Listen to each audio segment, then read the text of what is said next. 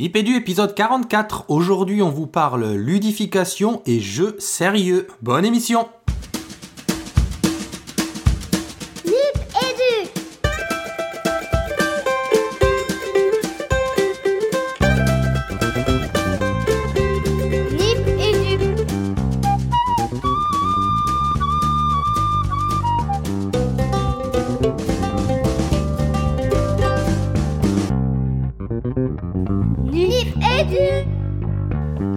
Bienvenue dans Nipédu 44. Euh, Nipédu, euh, un épisode qui va lancer notre troisième saison après le double épisode euh, Ludovia qui était encore en mode vacances. Et donc dans Nipédu, on est toujours trois dans l'aventure. On est toujours avec euh, Nicolas. Salut Nicolas. Salut à tous. Ça va en forme? Ouais, chaud bouillant ce soir. Ouais, ouais, je suis prêt, on va jouer. C'est cool, je suis motivé. Et Fabien. Salut Fabien. Salut Régis, salut Nico, salut à nos invités. Je suis très heureux de vous retrouver pour euh, ce 44e épisode de Nipédu. 44 déjà. Donc pour ouvrir euh, cette troisième saison, qu'on espère riche en nouveautés, on, espère vous faire découvrir ça au fur et à mesure de la saison. On commence déjà par un épisode normalement riche d'invités, hein, puisque pour la reprise d'activité, on va parler jeux sérieux et éducation avec, euh, si tout va bien, un quatuor d'invités triés sur le volet. Deux sont déjà là et on va leur demander, ben, peut-être en commençant par, euh, par ma gauche, à Alexia. Comment s'est passée ta rentrée, Alexia? Eh ben, ma rentrée s'est très bien passée puisqu'on a attaqué effectivement par Ludovia euh, où nous étions nombreux. Et puis euh, bah, c'était le moment de prendre plein de force et plein d'idées et de, voir plein d'optimisme. Donc euh, ça redonne une bonne dynamique à la rentrée. Et puis euh, bah, côté jeu il y avait beaucoup d'événements hein, qui s'annoncent pour cette année. Donc euh, ça donne des perspectives et ça motive. Super. Donc Alexia Robert hein, qui se présentera plus en détail très vite dans l'émission tout à l'heure. Et on a donc euh, Michael Stora. Bonjour Michael. Oui, bonjour. Et votre rentrée de votre côté alors? Euh, alors ma rentrée, elle est, elle est, elle est diverse. Euh, on va dire que j'ai passé un mois de vacances où j'ai été en digital detox. Donc là, j'avoue que c'est un peu dur de reprendre. Mais voilà, j'ai toutes sortes de projets et entre autres un projet euh, dans l'idéal avec la MGEN euh, sur un serious game pour sensibiliser la communauté éducative à la pratique des adolescents sur Internet. Hmm. Je pense qu'on en saura plus dans la suite de l'émission. Oui, ça nous introduit bien notre sujet, hein, Régis.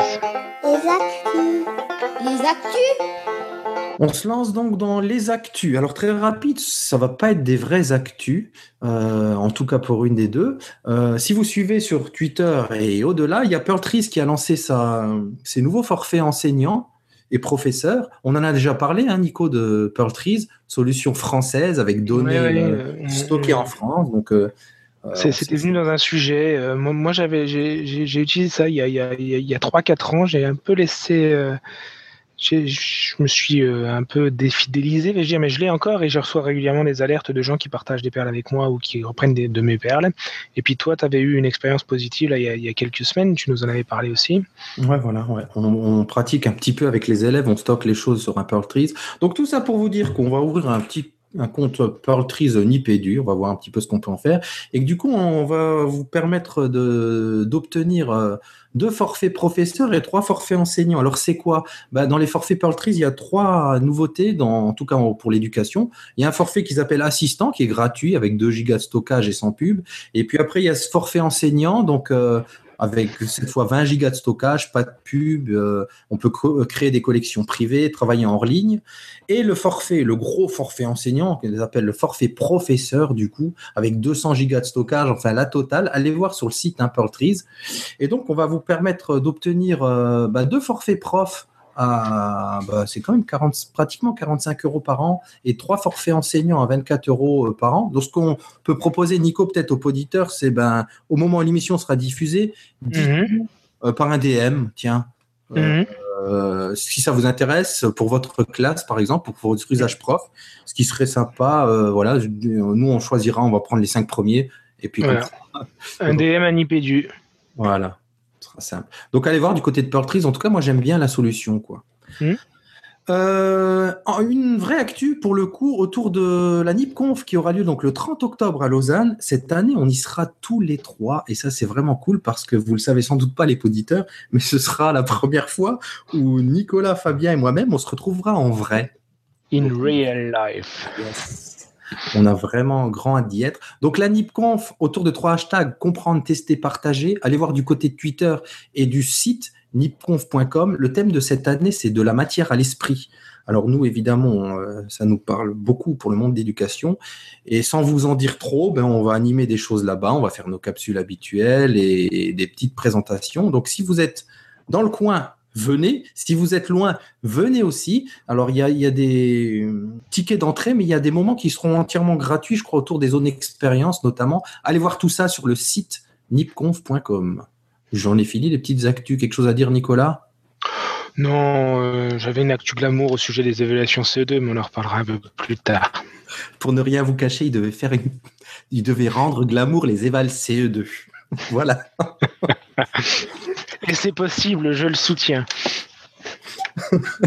Mais ce sera pour l'épisode 46. Euh, bon, je vous propose qu'on entre tout de suite dans notre première partie d'émission. Les garçons, ça vous va? Mmh.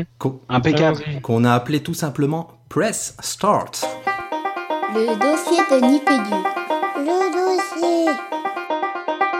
Euh, donc pour cette première partie d'émission, ben on va, comme à notre habitude, euh, laisser nos invités euh, se présenter par eux-mêmes, nous en dire plus sur leur travail et sur leur intérêt autour du, des jeux éducatifs. Alors, pour préciser que personnellement, je suis un noob dans ce domaine, donc je vais apprendre plein de choses et je vais être beaucoup en mode écoute. On commence par Alexia Robert, qui travaille donc à la DAN de Créteil, c'est ça Alexia? Oui, c'est ça. Donc, euh, je suis professeur d'anglais depuis maintenant 7 ans.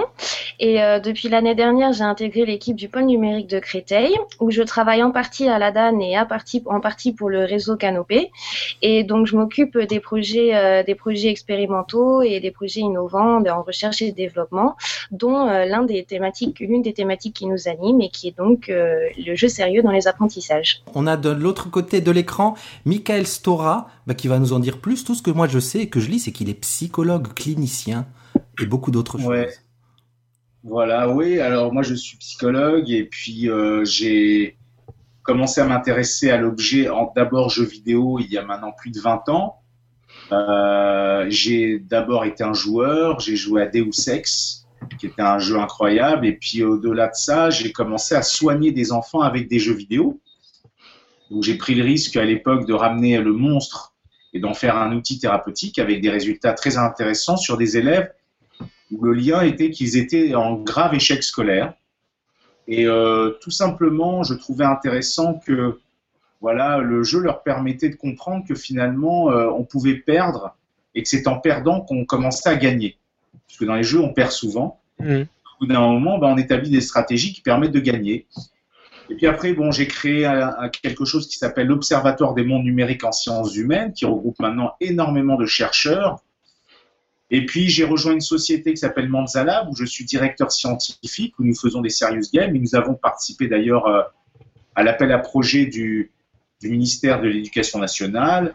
Et un de nos jeux a été euh, donc euh, lauréat et euh, il a eu une subvention.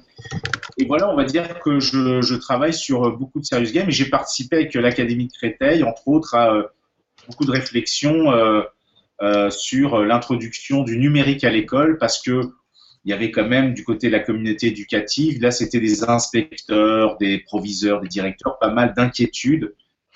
Et finalement, bah, moi je vois que les choses commencent à avancer sérieusement, justement. Justement, enfin, voilà, alors euh, Régis a dit qu'il était un noob. C'est un vocable, un vocable que j'apprends ce soir aussi, hein, pour vous donner mon niveau. Donc, Serious Game, jeu sérieux, voilà, on fait une émission autour de, de tout cela. Un jeu sérieux, c'est un joli oxymore. Euh, c'est quoi exactement? Qu'est-ce qu'on entend par là? Ben moi, si je peux essayer justement de rendre ça assez clair et lisible pour nos, collègues, euh, disons qu'entre les termes de jeu sérieux, serious game, serious gaming, gamification, ludification, il faut aussi voir qu'il y a une question d'anglicisme et de francicisme et qu'on parle plusieurs fois des mêmes choses.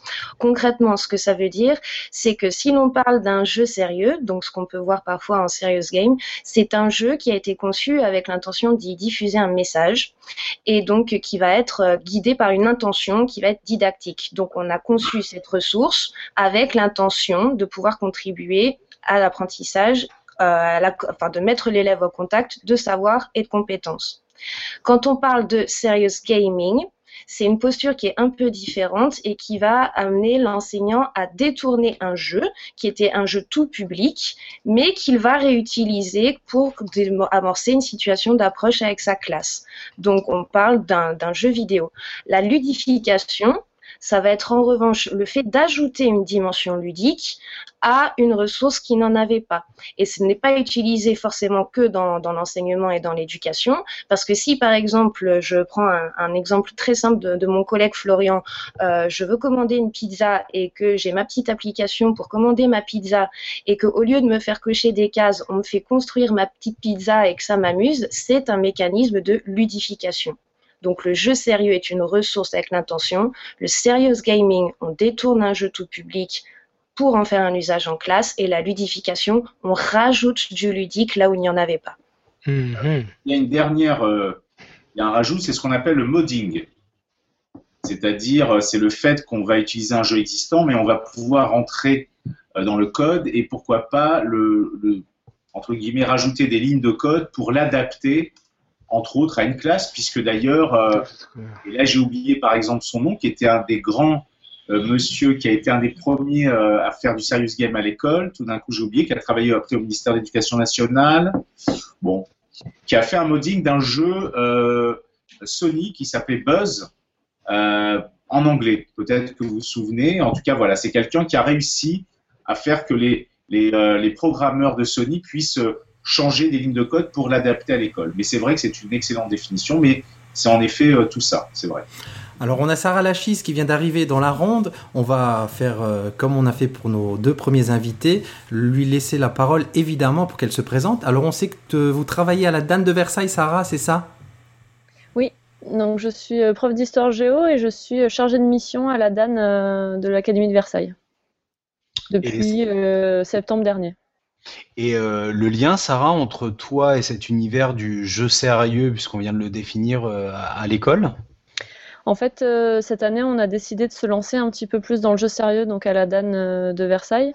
Donc sur deux plans, à la fois Minecraft, où on essaye de créer une communauté d'enseignants qui l'utiliseraient en classe, et puis le concept plus global de, de, jeu sérieux, éventuellement en créer un, etc. Donc on essaye de se renseigner un petit peu pour, pour voir ce qu'on peut apporter. Euh, dans, notre petit fil conducteur, on, entend beaucoup parler de ludification, de gamification, et tous ces mots que vous avez un petit peu définis il y a quelques instants. Mais ça existait avant le numérique quand même, tout ça. J'ai l'impression que le numérique a fait un petit peu euh, beaucoup mis en lumière et explosé tout ça. Mais le jeu sérieux, c'est pas que du numérique. Oui, moi j'ai envie de répondre de dire que idéalement, euh, on aimerait qu'il y ait des ressorts ludiques dans la pédagogie. Euh, il y a eu des écoles qu'on appelait de pédagogie dite active, euh, qui finalement ont introduit énormément le jeu comme un processus d'apprentissage. Et là, je vais faire un peu le psychanalyste, puisque Freud, déjà en son temps, disait il n'y a pas d'apprentissage sans expérience hédonique. C'est-à-dire dans l'idéal, il faut qu'il y ait du plaisir qui soit lié à l'apprentissage. Après, euh, lorsqu'on voit la manière dont les classes sont gérées, la rigueur qu'on tente d'avoir, c'est compliqué et ce que j'ai pu, moi, à un moment saisir, c'est que, euh, au fond, euh, normalement, apprendre, c'est apprendre en s'amusant est un, normalement un slogan pour une marque que je peux citer peut-être qui s'appelle VTech.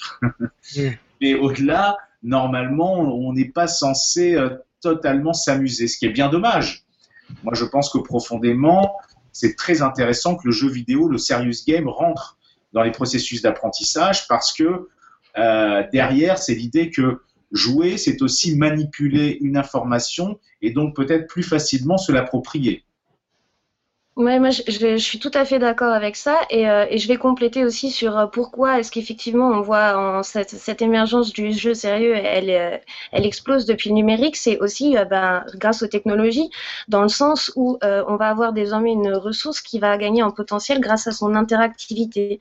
C'est-à-dire que ce qui va permettre de caractériser un bon jeu, donc justement, je, je reviens sur la notion d'oxymore, ben, un jeu qui va être numérique, parce que est-ce qu'il est sérieux, est-ce qu'il est pas sérieux, justement, on va essayer de mettre mettre fin à ce débat-là. Ce jeu, ce qui en fait son potentiel numérique, c'est qu'il va avoir trois caractéristiques. C'est que ben, le premier, il va pouvoir effectivement placer l'élève face à une tâche et il va pouvoir aussi, de par son, son interactivité, lui donner une rétroaction. C'est-à-dire que on est dans un support qui est un interface innovant et où l'élève n'est pas seul, il a un retour sur ce qu'il fait et ces possibilités-là sont offertes par le numérique, d'où le, développement qu'on en voit maintenant. Plus, euh, Mila voulait peut-être dire quelque chose. on n'a pas, pas, Mila, c'est ça. C'est Sarah, pardon. Oui, bah sur, du, sur le sérieux et le numérique, euh, c'est sûr que ça aide grâce aux moyens. Après, je pense qu'on utilisait déjà le jeu euh, comme moyen de, de, de, motiver les élèves, notamment avec des jeux de rôle euh, qui pouvaient se faire en classe ou, j'imagine, dans le premier degré, pas mal de jeux aussi de plateau qui peuvent permettre de sensibiliser les élèves à un certain nombre de, notions. Après, euh, le numérique, c'est vrai qu'aujourd'hui, comme c'est leur mode aussi de, fonctionnement, ça, aide encore plus à les motiver et à les, faire travailler, en fait. Mmh. Euh, moi, ça fait écho à plein de choses parce que euh, je m'aperçois finalement que dans la ludification ou le serious gaming qui nous a été défini tout à l'heure, je m'y retrouve, même si en classe j'ai dû avoir des expériences comme ça avec ou sans numérique pourquoi aujourd'hui il y a euh, une telle omniprésence dans ces démarches de ludification, de gamification, etc., du numérique, parce que finalement, on entend partout que les, élèves, les, ados euh, passent déjà le plus clair de leur temps devant les écrans. Euh, pourquoi euh, mettre encore davantage les enfants devant ces écrans-là et ces jeux vidéo? Ouais, c'est peut-être pas une question de temps, mais en fait, finalement, c'est des outils qu'ils maîtrisent déjà, donc on peut gagner du temps en les utilisant puisqu'ils sont déjà acquis à la cause, en fait. Donc on peut gagner facilement la mise en travail grâce au numérique. Mmh. Je me souviendrai d'un enfant qui me disait, mais moi, je suis contre l'introduction du jeu vidéo à l'école parce que les jeux vidéo, c'est pour jouer, c'est pas pour apprendre. Bon, maintenant, c'est vrai qu'au-delà, euh, il faut bien voir que, d'ailleurs, ça a été un moment évoqué au tout début en, parlant de jeux ludiques, ce qu'on appelait à une époque les jeux ludo-éducatifs. Mais les jeux ludo-éducatifs, soyons honnêtes, fonctionnaient sur le même principe que la pédagogie classique, c'est-à-dire bonne réponse, euh, tu as gagné, mauvaise réponse, euh, tu recommences. Le gros problème, c'est que souvent, les, serious games, s'ils reprennent ce modèle-là, d'après moi, ils se plantent. Parce que si on va au bout de la logique de ce qu'est un jeu, au-delà du jeu vidéo, le jeu, le jeu vidéo est un espace de mise en scène des pulsions agressives, mais aussi de l'erreur. Et ce qui est très intéressant, c'est que c'est euh, toute la question de l'erreur. C'est souvent grâce à l'erreur qu'on apprend la bonne réponse. Alors que très souvent, à l'école, lorsqu'on a une mauvaise réponse, on perd et euh, la note s'ensuit, etc. Et on est stigmatisé. Et je crois que ce qui est très nouveau, au-delà de, de l'effet des écrans et de se dire qu'ils sont trop devant les écrans, c'est, c'est plutôt la spécificité du jeu vidéo dans ce qu'il permet, au fond, de pouvoir jouer avec euh, une information, jouer avec une vérité. Et la ludification est à peu près du même ordre. C'est-à-dire que c'est, l'idée que, au fond, on a rajouté le mot sérieux à jeu presque pour le légitimer. Mais euh, il faudrait trouver un autre nom parce que euh, il faut accepter l'idée qu'à un moment, le jeu peut être aussi un espace de transgression, mais c'est souvent paradoxalement comme cela qu'on arrive aussi à mieux comprendre les choses, à faire des liens. Et à l'époque, il y a bien longtemps, la Villette euh, m'avait invité, j'avais fait une table ronde, j'avais invité une, une prof, puisque dans les pays nordiques, ça fait très longtemps qu'ils utilisent les jeux vidéo à l'école. Ils ont une approche euh, je dirais, très pragmatique, euh, un peu comme Sarah, c'est-à-dire, voilà, bah, peu importe, ils sont bons là-dedans, il faut utiliser cela, ça leur plaît. Euh, nous, en France, on est quand même pris dans nos dans une forme de moralité peut-être propre à notre élitisme peut-être, mais et elle racontait qu'une fois un, un, cancre décroché totalement de l'école et à un moment elle lui a dit mais je sais que tu aimes les jeux vidéo, fais-moi un dossier de 30 pages sur le jeu vidéo que tu préfères et il a fait un super dossier qu'il a tellement valorisé aux yeux de la classe qu'il a pu réinvestir le plaisir d'apprendre. Une autre expérience qu'elle a fait après je m'arrête, c'est que par exemple, elle donnait un cours d'histoire, elle faisait ce qu'on appelle le serious gaming, donc elle leur faisait jouer un vrai jeu vidéo, d'histoire sur le commerce international. Deuxième temps, ils vont devoir écrire ce qui s'est passé dans le jeu. Et troisième temps, on va vérifier si d'un point de vue historique, c'est vrai. Hmm. Donc on voit bien qu'il y a encore tout à inventer, je pense, comme euh, manière d'envisager le jeu comme quelque chose qui vient en effet bouleverser peut-être le rapport euh, classique, tout en sachant qu'il continuera, d'après moi, à exister aussi.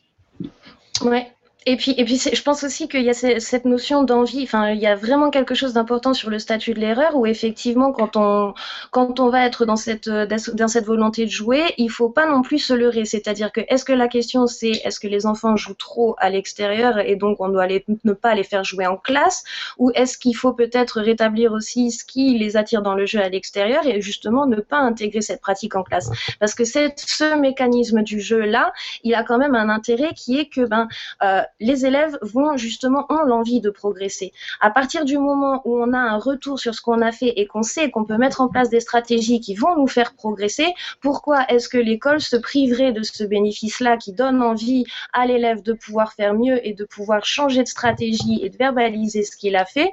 Il y a un deuxième aspect aussi qui est que ben, le jeu peut être c'est une expérience collective pour la classe parce que au moment où on entre dans la classe, ben, chaque élève a son parcours, son histoire, euh, son expérience, son vécu, son savoir, alors que ben, la pratique du jeu, le même à un moment, c'est aussi une expérience qui peut être fédératrice et qui peut être un point de départ.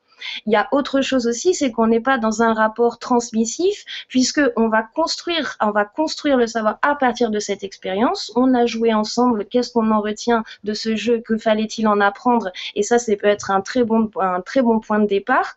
Il y a aussi le fait que ben il faut, il faut aussi envisager qu'il y a peu de ressources interactives numériques qui peuvent permettre effectivement à l'élève d'être placé face à une tâche, d'avoir à accomplir cette tâche, d'accéder à du contenu pour se débrouiller seul en autonomie parce qu'il va avoir le savoir à l'intérieur du jeu et qui va lui donner envie de progresser tout en le laissant autonome dans une classe dans les conditions qu'on connaît parfois. Donc ça déleste aussi l'enseignant en étant dans un rapport moins frontal. Euh, derrière euh, tous ces échanges qui sont extrêmement intéressants et on vous en remercie tous les trois, se pose la question de la, validité scientifique de cette intégration du jeu en classe. En tout cas, voilà, du jeu, on va parler du jeu vidéo en classe. Vous avez euh, chacun dans vos domaines et vos territoires d'expertise des, noms qui vous viennent, des références qu'on pourrait introduire auprès de nos auditeurs ce soir? Je, dirais que c'est un des grands, grands problèmes et grands sujets, c'est-à-dire c'est les méthodes de validation. Et peut-être en effet d'évaluation de ce qu'un serious game pourrait apprendre de plus qu'un vrai cours. Dans mon domaine, il y a eu euh, un jeu qui s'appelle euh, Ray-Mission, qui était destiné aux adolescents souffrant de cancer. Et on s'est rendu compte dans une, étude qui a été fait, faite et, et, publiée dans la revue Pédiatrice, qui est une revue scientifique, que grâce à ce jeu, euh, qui avait paradoxalement une vocation pédagogique. 90% des jeunes ont mieux compris de quoi ils souffraient et ils ont eu une meilleure observance. C'est-à-dire ils ont mieux pris leur traitement, puisqu'un des gros problèmes avec ces adolescents-là, c'est que souvent ils prennent mal leur traitement. Et donc, on pourrait se dire que derrière, ça a eu, voilà, c'est une des grandes études faites par Pamela Cato qui a eu euh, vraiment un impact pour montrer que euh, l'éducation thérapeutique il fallait peut-être la faire évoluer du côté du serious game.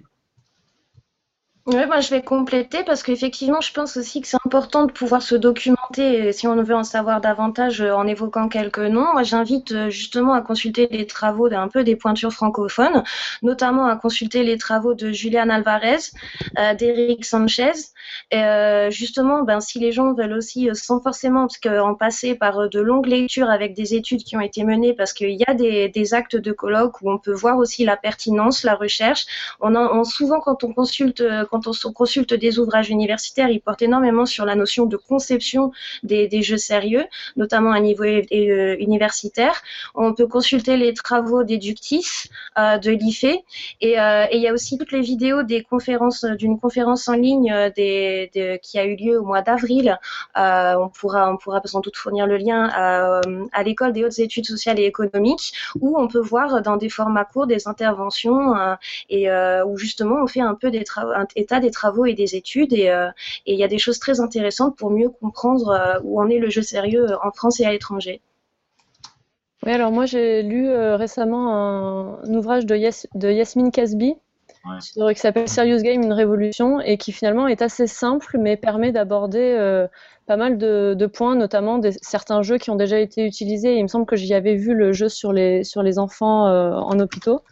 Et donc, c'est un, un ouvrage qui permet à la fois de construire un jeu, de se renseigner sur les métiers, sur euh, les différentes plateformes qui existent pour créer son jeu, etc. Et en plus, euh, qui s'appuie sur des études qui ont été réalisées déjà auparavant, euh, alors principalement en Belgique, hein, par contre. Peut-être. Vas-y Fabien. vas-y, vas-y, Non, je voulais peut-être arriver à la, une dernière question de cette première partie. Déjà, extrêmement riche. Je peux vous dire que je vais me mm. réécouter Snipedu comme un simple auditeur, j'en apprends plein. Euh, peut-être une question sur la position de l'institution par rapport aux jeux sérieux euh, à l'école. Ouais, moi j'avais la même question parce que aujourd'hui, euh, alors en vous entendant, on positionne, enfin, je, je vous écoute et je vous réécouterai aussi, mais j'entends plus un axe collège, lycée que école primaire ou école maternelle. mais en même temps, cette année, on réintroduit la place du jeu tout court à la maternelle. Euh, il y a des programmes d'informatique et de numérique qui arrivent en seconde au lycée. Et, par rapport à ça, on a deux personnes ce soir de la DAN, des deux DAN, qui semblent avoir quand même une petite expertise autour de la ludification, gamification. Je veux dire, l'institution, elle en est où là-dedans? Est-ce que, est-ce qu'à un moment donné, euh, est-ce que ça apparaît en filigrane des, programmes de, de seconde? Et puis la question subsidiaire, tu m'excuseras, Régis, je sais, mais je, suis le gardien du temps, donc je me le prends. Mais euh, et la position des familles là-dedans, comment elles réagissent?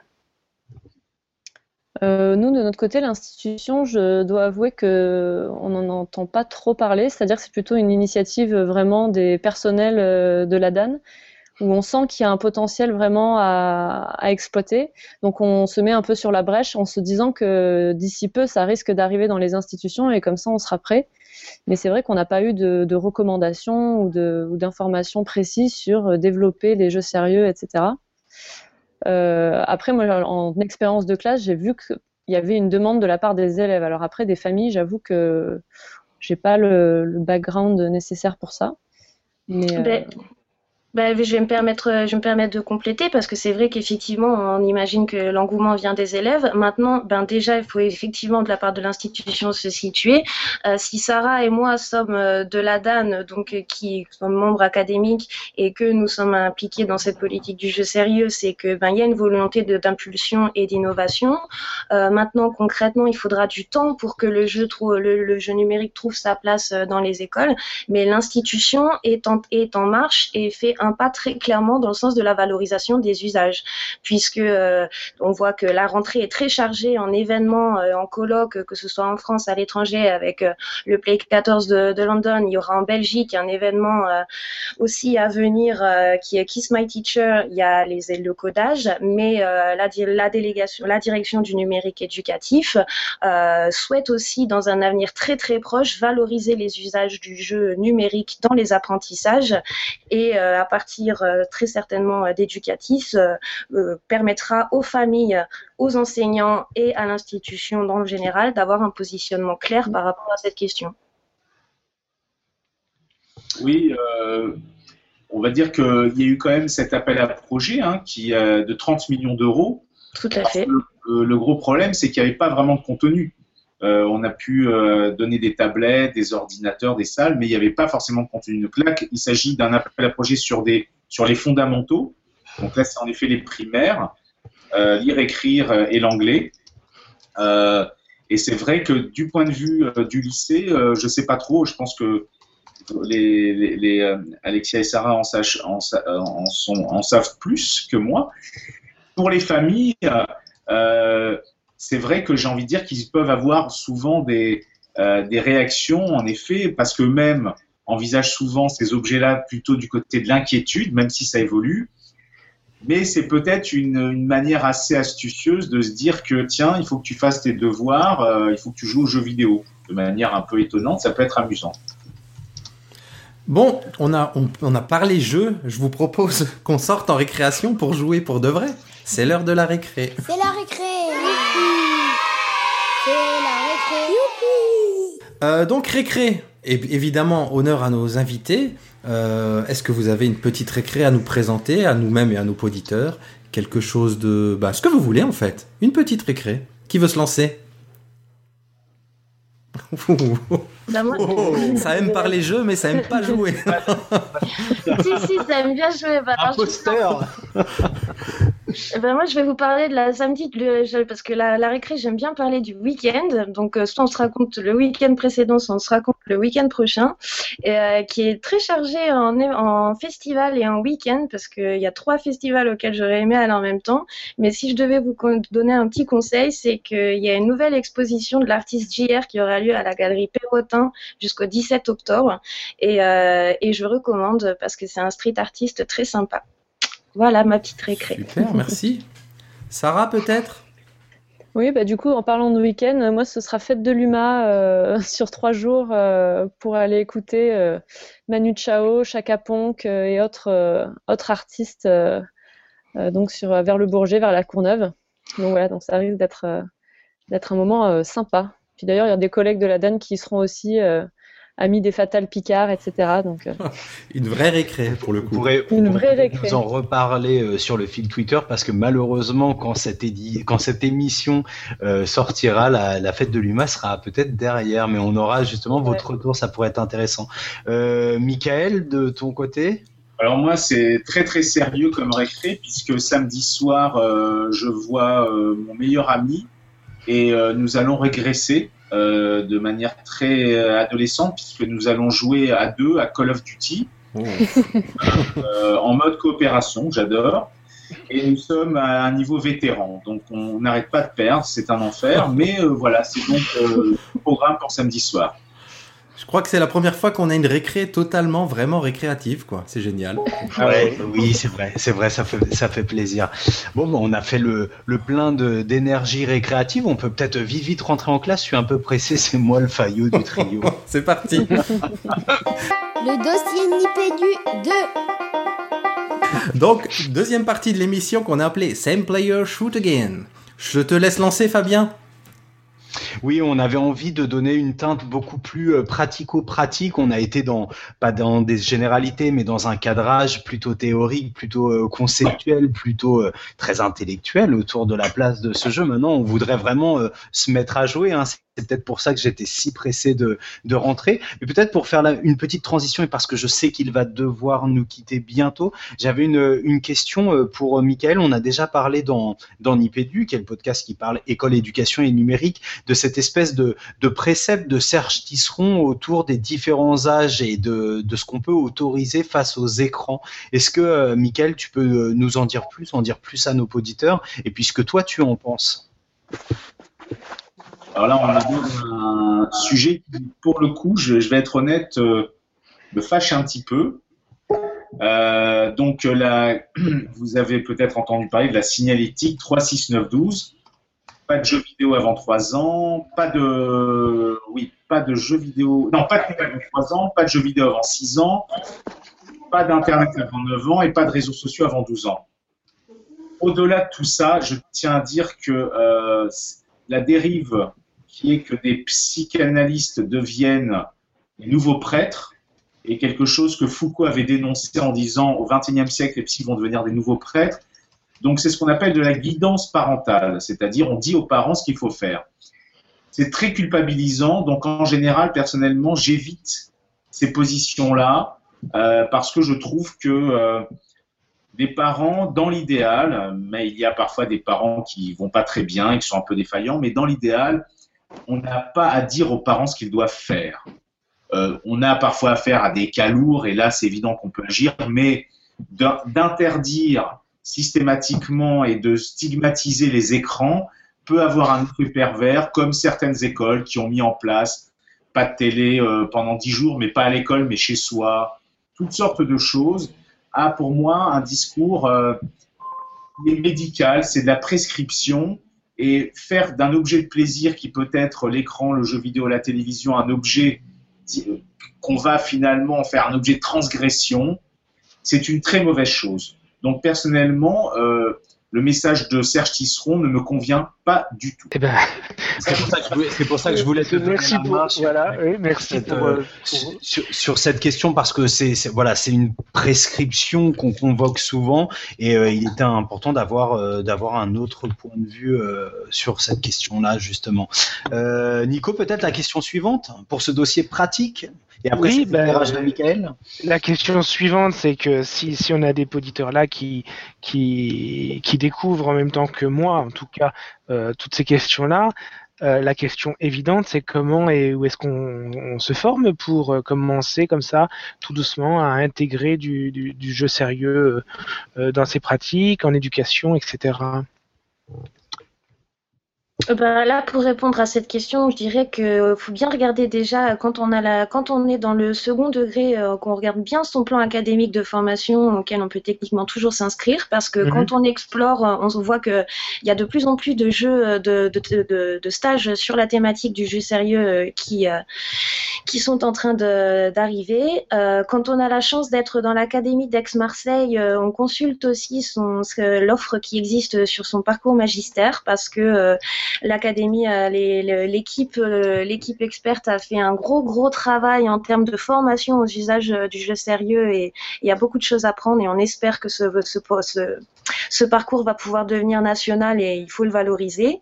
Quand on est en premier degré, on regarde les projets de, des maîtres formateurs TIS parce que ben, justement dans le département de la Seine-Saint-Denis, on a la chance d'avoir aussi des formateurs qui font soit du côté du usage, soit aussi de la côté du côté la création de jeux, parce qu'on parle, on a parlé des usages, mais il y a aussi ce qu'on peut créer. Et donc les, les, maîtres formateurs TIS euh, du 93 sont en train de mener un projet très intéressant avec euh, Kodou. On peut aussi venir dans les ateliers canopés, parce qu'il y a des animations autour des jeux sérieux. Ils assurent une veille, ils assurent aussi euh, des formations. Donc qu'on soit en premier ou second degré, on peut on peut avoir ça. Et puis bah, quand on veut se former auprès de ses collègues, il y a aussi des communautés sur les réseaux sociaux et en ligne, et notamment on anime un groupe euh, usage des jeux sérieux sur Via Educ auquel on vous invite tous à nous rejoindre. Ah on ira voir ça. C'est bien, bien placé, on ira voir ça. Euh, une question pratico-pratique, comme disait Fabien, est-ce que chacun d'entre vous euh, pourrait présenter un retour d'usage d'une ou plusieurs solutions de ludification que vous connaissez, que vous avez utilisées, que vous avez étudiées peut-être? En commençant peut-être par Michael, qui doit nous laisser bientôt oui, alors donc la question c'était d'un retour d'expérience, c'est ça? C'est ça. Alors moi je suis pas, suis pas prof, hein, donc je suis un peu embêté. Euh, euh, Justement, une solution que toi, tu, si toutefois tu peux en parler, que tu utiliserais en espace thérapeutique ou dans un contexte ah. euh, clinique. Pas Call of Duty, ah. je pense. si, pourquoi? Ah, bah voilà. J'ai dernièrement utilisé ça avec des adolescents pour qui, euh, vous savez, qui sont un peu dans la toute-puissance, euh, etc., qui supportent pas vraiment l'autre.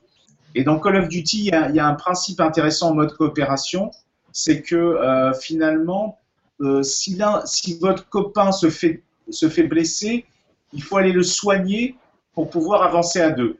Donc on est obligé d'être dans un vrai travail de coopération. Donc c'est des principes que je trouve intéressants qui vont simplement favoriser une dynamique de groupe. Après, moi, j'ai utilisé des jeux comme les Sims, comme Ico, pour ceux qui, qui... Mais non, je sais pas, il y a une moustache qui est apparue. C'est ce que je me suis dit aussi. Il y a eu un mauvais clic quelque part, à mon avis. Ah, mais moi, moi j'avais interprété ça comme, euh, voilà. On ouais, moi aussi, mais... mais je sais pas, je... sais pas je... quelqu'un m'a fait comprendre que mon ordinateur, il y avait quelqu'un sur mon ordi. Donc, je sais pas, il y a quelqu'un qui, bon, peu importe. C'est pas grave, c'est parfait comme ça je peux voir ce que ça donne en plus. Donc, mais c'est vrai qu'en termes de retour d'expérience, euh, pour moi, ça a été, c'est une, euh, c'est une révélation. Et maintenant, je forme euh, du personnel soignant en France, mais en Belgique et en Suisse sur l'utilisation thérapeutique des jeux vidéo. Donc, c'est incontournable. Et c'est vrai qu'en en, en, pédopsychiatrie, on se rend compte à quel point ça a véritablement a un effet tout à fait intéressant. Donc euh, moi, pour le moment, le retour d'expérience est excellent. Alors Mila, est-ce que tu nous entends? Je vous entends. Ah. Est-ce que vous m'entendez? On t'entend très bien. Alors, je suis désolée d'être arrivé en retard. Alors, est-ce que ce ne serait pas le moment de euh, libérer Michael en le remerciant de sa présence dans l'émission et puis d'accueillir Mila. Euh, merci, merci, merci Michael d'avoir répondu euh, présent à notre invitation. Moi, je suis très, je suis très honoré euh, d'avoir pu échanger avec toi ce soir et j'invite vraiment, vraiment les auditeurs à aller regarder du côté de, de ton site. Est-ce que tu peux nous rappeler l'adresse où on peut retrouver tes travaux? Oui, alors il y a, y a, le site de l'omnsh.org. Et puis pour ceux qui sont plus intéressés par mon travail, j'ai pas de site, hein, ça se fait pas, j'ai pas de vous, vous tapez mon nom sur Google et il y aura pas mal de vidéos et entre autres, euh, euh, il y a eu toutes les vidéos faites euh, à l'Académie Créteil sur mes interventions où je suis intervenu à quelques reprises. Voilà. Excellente intervention que tu avais donnée. Qu'est-ce qui se passe Qui c'est qui s'amuse Ça ludifie ce soir, ça gamifie.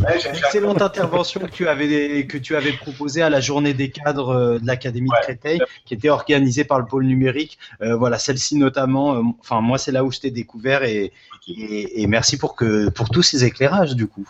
Merci beaucoup. Un grand merci, Michael. J'ai pris une photo avec la moustache. Ah, super. à bientôt. À très vite. Au revoir. Au revoir. Ciao. Au revoir. Bonne soirée. Au revoir. Alors, Mila. Oui. Tu étais devant un jeu vidéo, je parie, jusque-là. Et puis, tu as pas vu le temps euh, Pas du tout. Je préfère même pas dire ce que j'étais en train de faire. La sieste comme Véronique Favre. C'était cet après-midi, c'était cet après-midi la sieste. Alors Mila, est-ce que tu peux te présenter pour nos auditeurs qui ne te connaîtraient pas encore? Oh, bah, Oui, je ne suis pas si connue que ça quand même. Euh, donc je suis professeure d'histoire-géographie dans l'Académie de Rouen. Et euh, je suis aussi formatrice en formation initiale, continue, sur les nouvelles technologies, sur les pédagogies un peu différentes. Euh, voilà, par exemple, et euh, y compris les jeux que j'utilise avec mes élèves. Alors, moi, je tenais à, apporter une précision. Et là, je parle à tous les détracteurs de Nipédu, de France, de Navarre et de l'univers. Je tiens à signaler que ce soir, nous avons trois filles, trois filles issues du secondaire et qui, brillantes, excellentes et qui viennent un peu relever le niveau des trois oiseaux que nous sommes. On est vraiment très heureux de vous accueillir tous les trois et c'est un petit pied de nez pour ceux qui diraient qu'il y a trop de garçons et trop d'écoles élémentaires dans Nipédu. Donc non, c'est pas vrai et on avait vraiment à cœur de d'avoir des filles pour ce dossier-là, justement. Alors des filles qui sont profs, euh, un peu formateurs mais beaucoup profs, d'abord profs. Euh, là, on va parler entre profs. Hein, ça y est, Michael, il s'en on est allé euh, vers d'autres cieux. Qu'est-ce qu'on fait en classe avec des jeux concrètement quand on est au collège, quand on est Sarah, quand on est Alexia, quand on est Mila? Ouais, donc moi j'ai pas d'élèves cette année, mais c'est vrai que dans le cadre là de l'opération sur euh, Minecraft ou Mindtest, on a on a essayé de créer justement des, séquences. Donc je me suis euh, collée à la création d'une séquence justement en histoire, donc en histoire médiévale pour un thème de seconde sur euh, la, création en fait d'une communauté paysanne rurale au Moyen Âge sur Minecraft en fait. Donc à partir de documents, euh, demander aux élèves de sortir euh, les éléments fondamentaux d'une collectivité, d'une communauté médiévale, et ensuite de la reconstruire sur Minecraft. Une question peut-être Sarah, juste pour rester sur Minecraft. Minecraft édu, Minecraft classique? Alors Minecraft classique parce qu'en fait, euh, a priori, on, pourrait avoir un, partenariat avec Microsoft et Microsoft n'a racheté que Minecraft et n'a pas racheté Minecraft Edu. Ça ne faisait pas partie du, même, euh, du même bloc. Donc euh, là, Microsoft ne propose que Minecraft et est en train de développer a priori, serait en train de développer a priori une version éducation de Minecraft. Donc pour faire concurrence à Minecraft et du. Ah oui, d'accord, carrément. Ouf, compliqué. Voilà. Et nous, de notre côté, on a une communauté, on essaye de créer une communauté donc, qui s'appelle Stone Blocks, euh, dont le but c'est de récupérer tous les enseignants de la France entière qui euh, utilisent Minecraft en classe, qui veulent partager leurs séquences, euh, leurs usages, leurs pratiques, etc., pour essayer de développer un petit peu le projet en fait. Mmh. Et pour ceux qui seraient intéressés justement par Minecraft, il me semble, sauf erreur de ma part, que du 20 au 31 octobre, il y aura un événement justement autour de Minecraft Edu qui aura lieu à la Cité des Sciences et qui sera l'occasion de, de, mutualiser sur cette, sur cette ressource-là. Et pour euh, parler des, des, usages, effectivement, moi aussi j'ai vu un usage de Minecraft très intéressant au collège euh, Louise Michel de Clichy-sous-Bois, où là c'est le documentaliste. Donc ce qui était intéressant, c'est que ben, c'était dans le cadre du, du, CDI, en fait, ou sur le temps de la pause méridienne, euh, les, les élèves pouvaient peuvent venir euh, effectivement jouer au CDI. Et en fait, ce qui est intéressant, c'est de voir euh, la pratique collaborative, parce que les élèves construisent quelque chose en même temps, tous ensemble, et, euh, des usages de Minecraft pour reconstruire une cité, effectivement, c'est quelque chose d'intéressant. Et après, pour répondre à ta question, je vais dire, te dire que l'usage, en réalité, c'est ça qui va être déterminant. C'est-à-dire que tout ce qui va être fondamental pour le, jeu sérieux en classe, ça va être le scénario, parce qu'on a là une ressource, mais comme n'importe quelle ressource, que ce soit une photo, une vidéo un texte. Ce qui va être déterminant, c'est comment on va l'exploiter justement en classe et comment on va l'intégrer dans un scénario.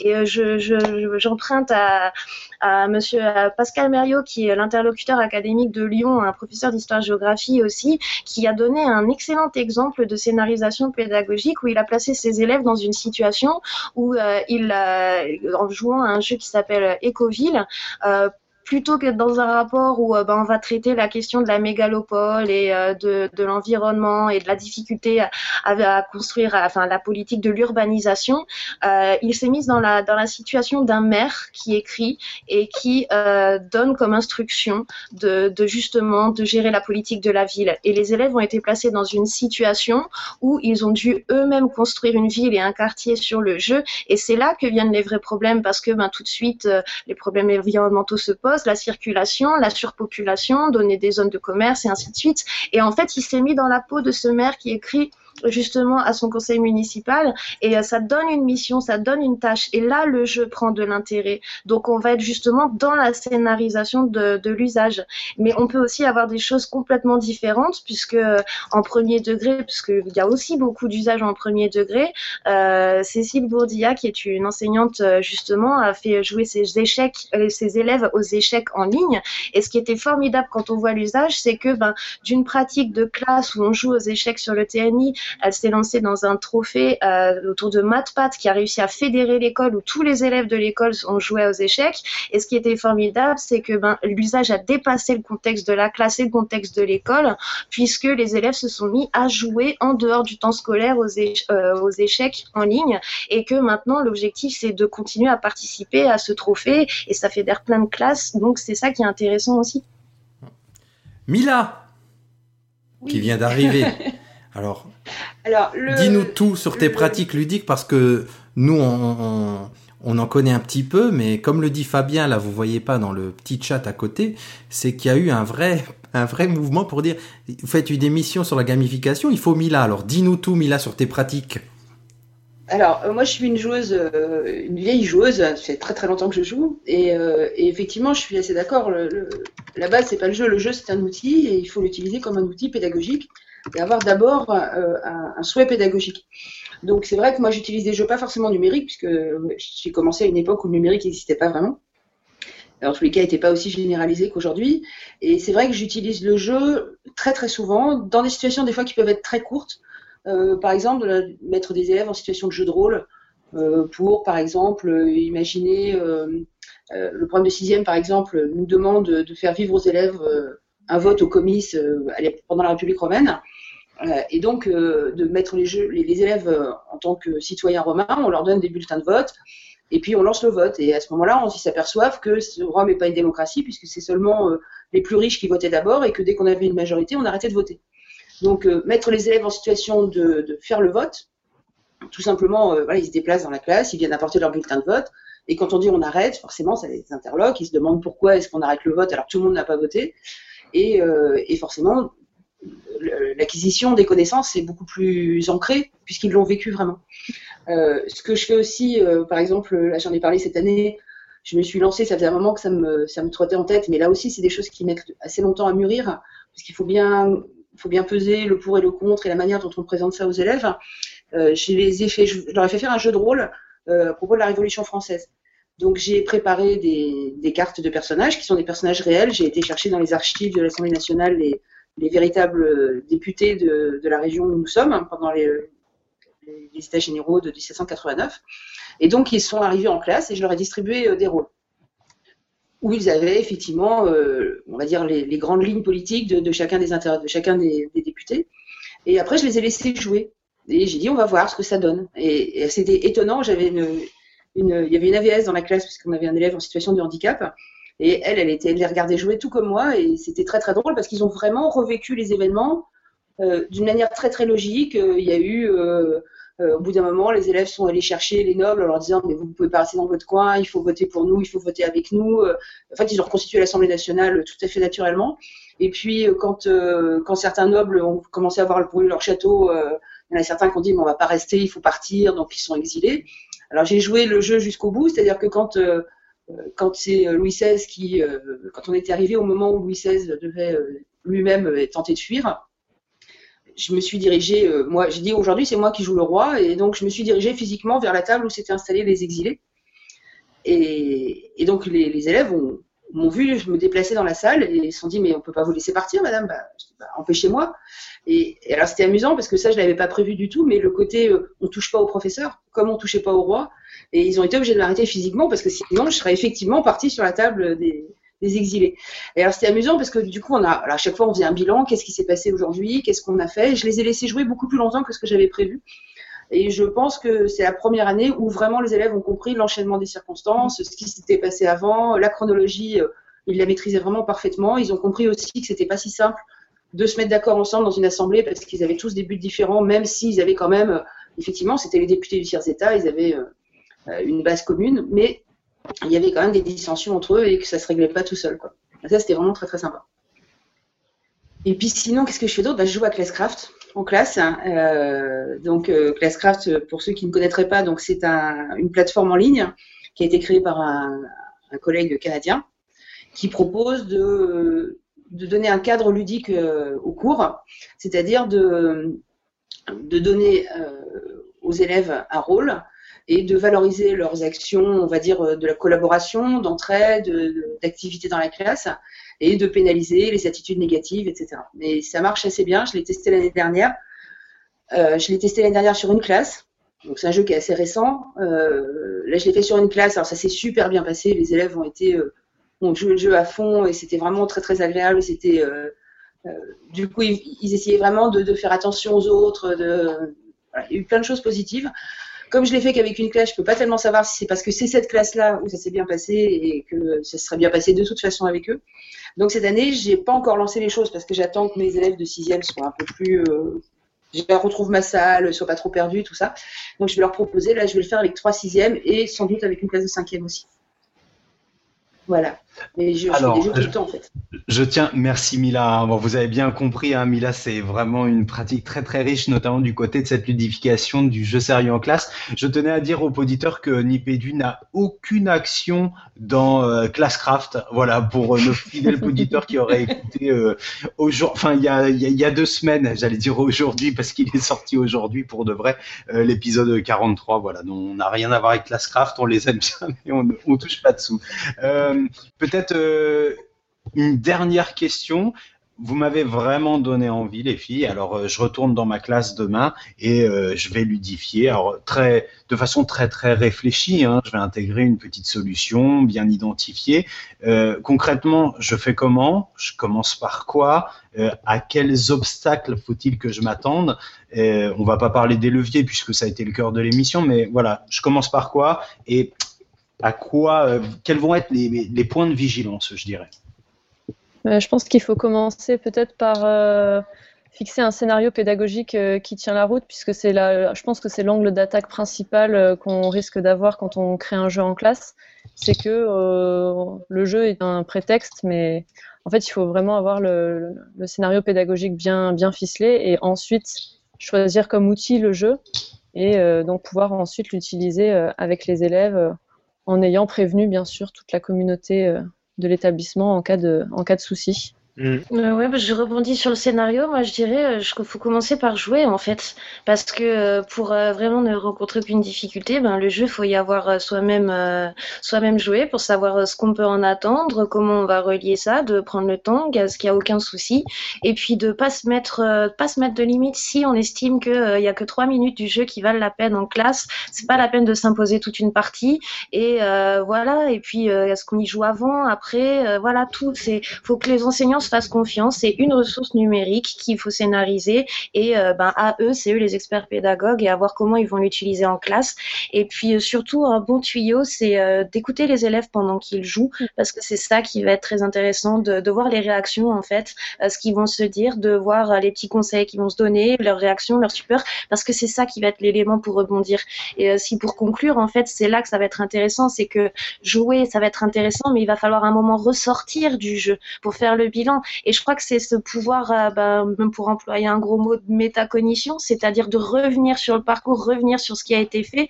Euh, là, ça va être intéressant de reparler du chemin qui a été parcouru, des stratégies qui ont été mises en place. Et si on arrive à faire verbaliser ça aux élèves, là, ça devient intéressant. Donc, euh, comment je rentre dans le jeu, comment j'en sors et comment j'en tire profit avec mes élèves, en fait. Ouais, c'est effectivement, j'ai pas grand chose à ajouter, à part le fait que euh, faut effectivement se faire confiance, pas avoir peur. Le jeu, c'est vraiment un outil euh, qu'il faut considérer comme un outil naturel. Et on n'a même des fois pas besoin de dire qu'on joue, on, lance, euh, voilà, on fait les choses et, en général les enfants se lancent dedans. Mais effectivement, la, rétroaction est très très importante. Faut vraiment faire le point après et, et, discuter avec les élèves de qu'est-ce qui s'est passé pendant qu'on jouait, qu'est-ce qu'on a appris et qu'est-ce qu'on, comment on a travaillé. Ok, bon, bah, je pense que on, est loin d'avoir fait euh, le tour de la question. On aimerait euh, vous en poser beaucoup plus, euh, mais peut-être que directement là, vous donner un petit peu la main pour savoir où est-ce qu'on peut avoir un peu de visibilité sur vos projets ou sur les projets dont vous avez parlé ce soir. En tout cas, une ressource, un site peut-être qui va pouvoir nous éclairer sur ce qu'on a pu évoquer. Euh, nous, concernant Stoneblocks, pour l'instant, on en est au stade des réseaux sociaux, donc sur Twitter et sur Facebook. Donc euh, Stoneblocks, euh, Stone comme la pierre, et puis Blocks avec un X. Et bientôt, on annoncera donc la mise en ligne du site, et puis éventuellement des journées de, de, formation. On sera sur Educatis aussi, donc voilà, suivre les réseaux sociaux pour suivre le projet. D'accord. Ben, moi, je vais dire qu'en réalité, euh, justement, on a parlé de, des usages de l'information et que ben il faut un endroit accessible et que cet endroit est en train d'être euh, d'être créé par euh, à, la, à, la, commande de la direction du numérique éducatif et que donc cette ressource existera sous peu et que je laisserai à, à, à l'ADN2 le privilège de l'annoncer elle-même. Euh, moi, j'ai envie de faire de lancer un hommage au, premier, euh, au premier pédagogue que j'ai vu travailler sur, euh, sur les jeux. C'est un réseau de, professeurs qui s'appelle le réseau Ludus, qui, il y a très très très longtemps, proposait à ses élèves de, proposait aux élèves de faire des wargames avec des figurines et qui a étendu ses, ses compétences dans beaucoup d'autres domaines. Sont des gens formidables. Voilà. Le réseau Ludus. Ah, je connaissais pas du tout. C'est pas la seule chose que je connaissais pas de cette émission, donc euh, ça va le faire. Moi non On était vraiment les, les noobs ah de, Parfait. Parfait. Moi aussi. Je vous propose qu'on enchaîne avec un portrait chinois numérique. Ça vous va? Ouais, parfait. Alors, le pitch, c'est qu'on va vous poser des petites questions, des si vous étiez, et puis on va peut-être faire dans l'ordre. Euh, alors, moi, j'ai Alexia, puis Mila, puis Sarah, et puis on enchaîne les, les gars, chacun son tour pose une question. Ça marche. à l'idée un petit peu comme euh, feu le, le, le, questionnaire de Proust qui était pratiqué la saison dernière, ça soit une réponse du, du tac au tac. Hein. On est en one shot là les filles, donc il faut être, euh, il faut de la spontanéité, de la, du dynamisme. D'accord? Ok, ça doit avoir un lien. Ça doit avoir un lien avec le numérique et l'éducation ou... Ah bah tu vas voir. Ah bah, Écoute, c'est le, portrait chinois numérique. Si vous étiez, bien, on, tiens, on va commencer par toi, Sarah. Sarah, si tu étais une application ou un logiciel? Euh, je dirais en application, je dirais l'application Transilien qui me permet de me déplacer dans toute mon académie qui est juste gigantesque pour aller à la rencontre des profs. Ok, Mila. Euh, Twitter, parce que ma salle des profs est dans Twitter. Alex. Sans kick, parce que c'est une super application qui scanne votre bibliothèque musicale et vous donne les actus des concerts en fonction. Alors, si vous étiez maintenant un objet numérique Sarah Euh, moi, je serais la tablette, une tablette numérique, je pense. Mila Un smartphone. C'est petit. On peut, le mettre partout. On peut s'en servir partout. Alexia Moi, ce serait les nouveaux chaussons connectés. Je ne sais plus où je les ai vus sur Twitter, mais je trouve ça génial. J'adore la danse et je trouve ça parfait. Ah ouais, je l'avais pas vu passer. Si vous étiez un usage du numérique en éducation, c'est sérieux là, Sarah? Euh, moi, ce serait l'usage des réseaux sociaux. Twitter et Facebook. Twitter pour euh, des débats et Facebook pour la communication avec les élèves. Mila? Euh, moi, je serais euh, un blog écrit conjointement avec mes élèves. Alexia? Euh, moi, je serais un TNI parce que c'est le premier outil qui m'a tourné vers le TNI et c'est celui qui m'a permis de voir vraiment comment on peut refléter la pensée des élèves. Classe. Moi, j'a- j'aime bien la suivante. Si vous étiez un perso de jeu vidéo. Je pense Sarah. d'histoire géo, alors je vais dire euh, Lara Croft pour l'aventure. Oh. Euh, bah, comme moi, je- le- mon jeu préf- un de mes jeux préférés, c'est quand même euh, euh, Left 4 Dead. Euh, je pense que je serais un zombie.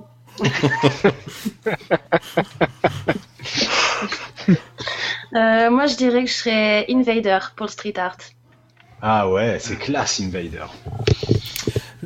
Nico? Ouais, bah alors on, peut- on a peut-être deviné un certain nombre de choses, mais et si vous étiez un réseau social?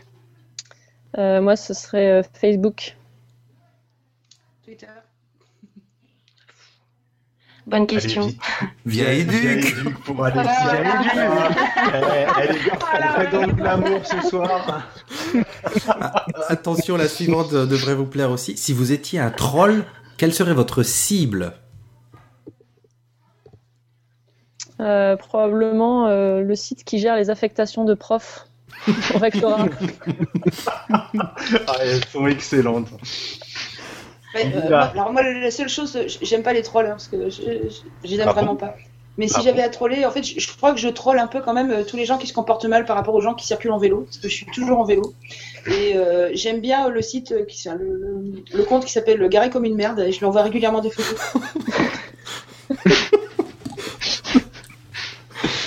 Euh, moi, en ce moment, là, c'est juste parce que c'est d'actualité, mais ce serait euh, le hashtag réforme 2016. Mhm. Et on s'arrête et on s'arrête là On est parce bien. qu'on a qu'une oui. de format d'émission. Exactement. Un grand merci donc aux- à nos quatre invités de ce soir. Une super émission, comme je le disais dans le cours d'émission. Je pense que tous les trois, on va la réécouter en mode poditeur et on va redécouvrir euh, énormément de choses. Donc merci Sarah, merci Mila, merci Alexia et merci Michael qui est déjà parti. Euh, un, un superbe épisode grâce à vous. Ben, merci à vous. Merci beaucoup. Merci Alors, vous. juste peut-être avant de se quitter, où est-ce qu'on peut vous retrouver dans l'internet de ma mamie? Euh, donc moi sur Twitter, c'est euh, arrobas Sarah Lachise. Et puis sur Stoneblocks aussi. Voilà. Ben, moi aussi, sur Twitter, c'est Alexia Robert 3, avec le chiffre 3. Euh, donc pareil, sur Twitter, euh, Mila Sainte-Anne, euh, tout attaché. Voilà. J'ai entendu dire que la communauté éducative était sur Twitter. C'est ça qu'on m'a dit. Ok. Ok, bah merci à toutes les trois, les filles. Euh, super émission. Moi aussi, j'ai hâte de l'écouter parce que parce qu'en fait, nous, on- on n'entend rien quand on est là. Voilà. Merci à toutes les trois. Merci les garçons. On se dit à très vite pour l'épisode 45. Ah ouais, dans deux semaines. Et voilà. À bientôt. Bonne soirée. Au revoir, bonne Salut. soirée. Au revoir. Et gardez la pêche.